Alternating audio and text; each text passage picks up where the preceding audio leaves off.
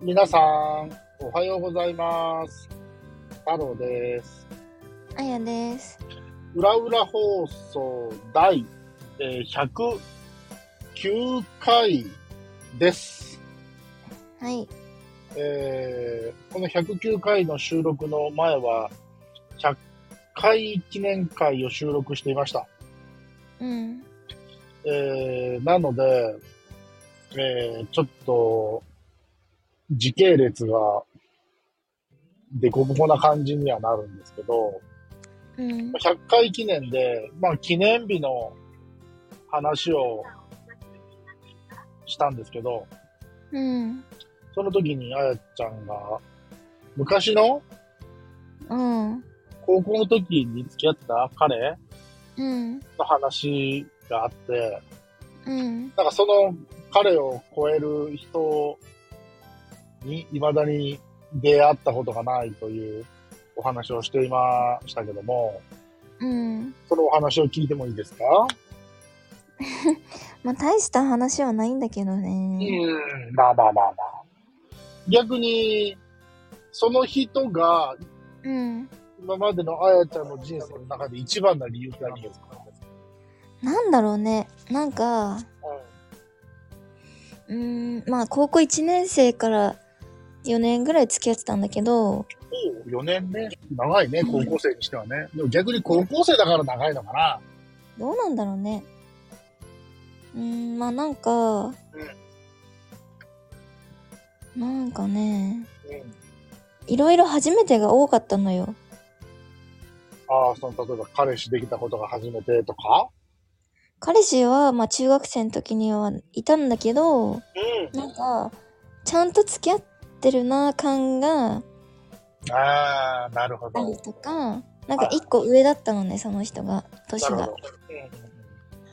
だしなんか旅行に彼氏と行ったのも初めてだったしはいはいはい。なんかこういろんな初めてをその人と経験したから覚えてんのかなっても思うんだけどうん。うんうんうん。あでとはもそれは覚えてる理由だもんね、どっちかっていうと。そううん。ただ単に私の心がピュアだった気がす る本当にこれね、その、収録する順番が、あべこべになってるからあれだけど、実際問題、これ第108回の前回の放送って、うんねえ、なんていうのこの27歳のうんあやちゃんのうん色恋沙汰の話をしてるから、うん確かに、ピュア度が、全然違うというか、そうなのいいんだよ。。ピュア度が、ことがダメとかそういう話じゃないんだけど、うん、確かにピュア度は違う。全然違うよ。でもそれは、まあ、なんていうの前向きに考えてさ、成長したってことだよ。ねえ。ねえ。でも、まあそれはさ、今話してくれたことは、どっちかっていうと、あやちゃんの記憶に残ってる理由っていうか、うん。そういう感じに聞こえたのね。うんうん。で、その、100回記念放送の時に言ってたのは、うん、まあ、その人を超える人が出てこないと。うん。超えないということは、どこかで比較をした上でそう判断してるわけじゃないですか。そうだね。何を比較してそうなるんですかね。なんかね、めっちゃ優しかったし、ああ、はいはいはいはい。あの、家族にも、お互いの家族にもさ、ちゃんと紹介してくれたし、でもそれ、すごいですよね。その高校生のうん。段階で、特にお互いのっていうのもなんか、すごいなと思いますね。なんか初めて、うん。あの、県外に旅行に行くってなった時も、高校生で。そう、うんあの、うちの、まあ、実家に挨拶に来たのね。それ言ってたね、そういやね。言ったっけその話聞いたよ。そう、なんか、ね、行ってくるけど、ちゃんとなんかこう、安全に行ってきますね、みたいな。それ、すごいと思う。それがね、まあ、年齢が一つ違うといえど、うん。まあ高校生程度のそう年だよ齢でできるっていうのが、すごすぎるな。裏を返せばっていうわけじゃないけど、うん、僕は、いわゆる自分の彼女、うん。女性を親に紹介したのって今の奥さんだけだもん。あ、そうなんだ。うん。なんか、僕の考え方が古いのか、うん。その、結構さ、彼氏ができたら、に、彼女ができたら、何でもかんでもなんか親に合わせたがるやつっているじゃん。うん。私それ嫌い。僕も嫌いなの。嫌いっていうのも変だけどさ。そう、なんか、いや別に今後どうなるかわかんないじゃん。ただ、う高ん校生程度、大学生程度の若造の男と女が、うんた。だなんかキャピキャピしてるだけの関係程度で、うん。それを親にね紹介するっていうのがなんかすごい抵抗があるし、今でもあるよ。考え方としてはね。いや、わかるよ。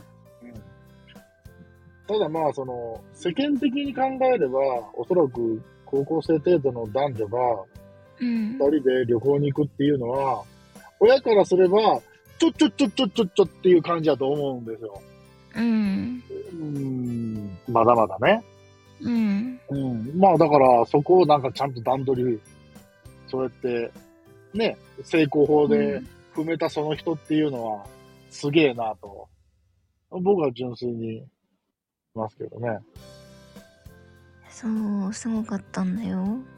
で、その成功法をさ、踏まれたわけじゃん。うん親からすれば。うん。その 親はどうだったんだっけそれにな対しんてか、私のパパもママも、その人のことが結構お気に入りだったのね。うん。それはそういう段取りを踏んできたからうん。まあ、それもあるし、うん。私に対して優しいのも知ってたから、うん。なんか私の家族と、その当時の彼と一緒になんか遠出したりとかもしてたし、おうん。なんかそのぐらい仲は良かったのね。ーなるほど。でもなんだかんだパパはうんイチャモンつけてたよ、ママいにっは。ちゃうもん。逆にその状況で、うん。パパは、うん。どんなイチャモンつけるわけいや、わかんない。なんかママにしか言ってなかったかうら、ん、それを聞かされてはないのうん。なんか言ってるけど、あの、言いたいだけだからってしかママは言ってなかったから、ああ、言い、まあ言いたいだけね。あーだからね、別に何を言ってたかはわかんないけど、うん。うん。でもなんだかんだお気に入りだったよ。で、話を元に戻すと、で、うんその人を、まあ超える人が出てこないっていうのは、結局その、ん。優しさ的なところであるとか、うん。そういうことってことうん、まあ人としてだね。っていうことは、えー、今まであやちゃんが起きた男性は、うん。カスだったってこといや、なんかさ、そういうわけでもないけど、うんうんうんなん、なんだろうね。なんか、あ、好きってなんないだけなんだけど、うんんいやでも今まで一応その彼氏彼女の関係ってなんかお互いにこう。うん認識し合ってきたあったよ。ってことは、やっぱりあやちゃんの中ではやっぱり大なり小なり好きっていう感情があっての話でしょうん、なんか、なんだろう。でもその当時の好きの感覚と、違うん大かい人になってからの好きがなんか全然私の中で違くって、あそこの違いを認識してんだ理由は分かんなくてもうん、へえなんかね当時はもうんうその人のことが好きすぎてうん私もうこの人じゃなきゃ無理だなぐらい思ってたの今リスナーさん笑っとんだよだけど別に大人になってからのなんか恋愛ってさまあ別にこの人とのねこうなんか逃したってどうせまた次出会えるしとかうんなんかいい悪いをさ考えすぎてうんうんダメなんだよねきっと好きだけの気持ちじゃなくなってるああまあそれ大人になれたってことなのかね大人だよやねっぱりさそのうーんそれこそなんか老害的発言になっちゃうかもしれないけどうん結婚しないってさうんその好きです嫌いですって感情だけで決められないじゃんやっぱりうんうんいろんなことがあるから判断基準が、うんまあそれを考えれるうー脳みそになったっていう意味では、うんまあ、成長したんだなっねていう感じなんじゃないですかね。 だねもう多分なんかリスナーさんに怒られそうだね。てめえらこの口で喋っとんじゃみたいな ね。あーあの、まあまあ、あの、ね、若い頃の恋愛っていうのは、まあ美化されがちなところはあるけれど、うんまあそれでも、まあ話を聞くとね、まあ、すごいなんか良き人だったんそうなんだろうということなのでね。うん、あなんで別れたんだっけなんかやんごとなき事情がみたいなこと言ってなかったうん、なんか結局あっちに好きな人ができちゃって、えー、つらい。今の話聞いて、それはつらい。別れたんだけど、あ、それつらくないでもなんか、そんだけさ、あやちゃんが好きでさ、うん、多分向こうも好きでいてくれたはずなのに、うん、向こうに別の好きな人ができた。それはじゃあ人間できるもんだよ。できるもんだけど、なんか今の話を聞いて、その結論を聞くとなんか辛いな。まあそんなことがありまし たよ。あーねまあ、男っていうのはな、そういう意味では、なんて言うんやろ。簡単に人のこと好きになっちゃう生き物なんだよね、多分ね。そういう意味では男はクズだと思います。なんうん、本当に思います。か俺怒られた気がして、なんか、複雑な心境だな。いや、なんか、その、好きになることはいいんだけど、うん、その、こう、その、好きになった気持ちの表現の仕方というか、うん、今自分が取るべき手段は、みたいなね。うん、そういうところに繋がってくるんでしょうけどね。うん、そうか。まあまあ、またあの、じゃあ今度いずれね、まあ、僕の過去の恋愛の話もしたいと思います。はい。あ僕の話ほどおもろくないもんないけどね。ええだって僕そんなに経験が多い方じゃないので。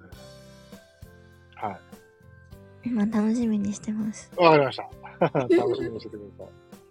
えー、というところで、えー本日は以上でした、えー今日も聞いていただいてありがとうございました。えーそれでは皆さん、また明日。バイバイ。いってらっしゃい。